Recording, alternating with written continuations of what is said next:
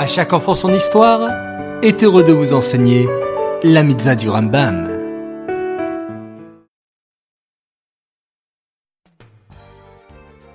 Bonjour les enfants, j'espère que vous allez bien et j'espère que vous êtes en pleine forme. Bao Hashem. Aujourd'hui, nous sommes le 16 qui se lève et nous avons trois mitzvot du Rambam. Écoutez bien. La mitzvah positive numéro 138, c'est la mitzvah de restituer les terres à leurs propriétaires initiaux à l'année du Yovel.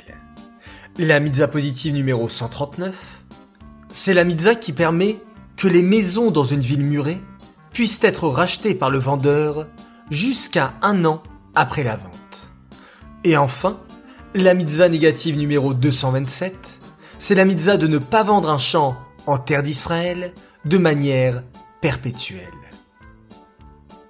À part le fait que la terre devait rester se reposer l'année du Yovel, il y avait une chose extraordinaire qui se passait cette année-là.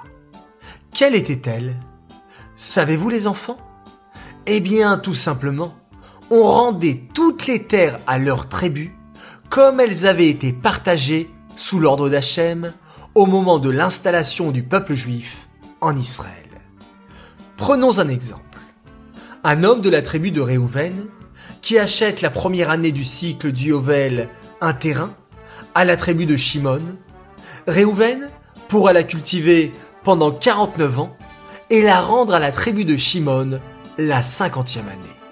Et donc, on ne pouvait jamais acheter un terrain pour l'éternité.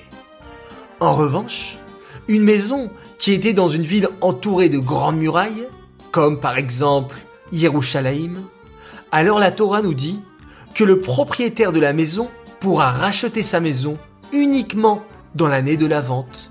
Mais après, elle appartiendra au nouveau propriétaire et même après le Yovel.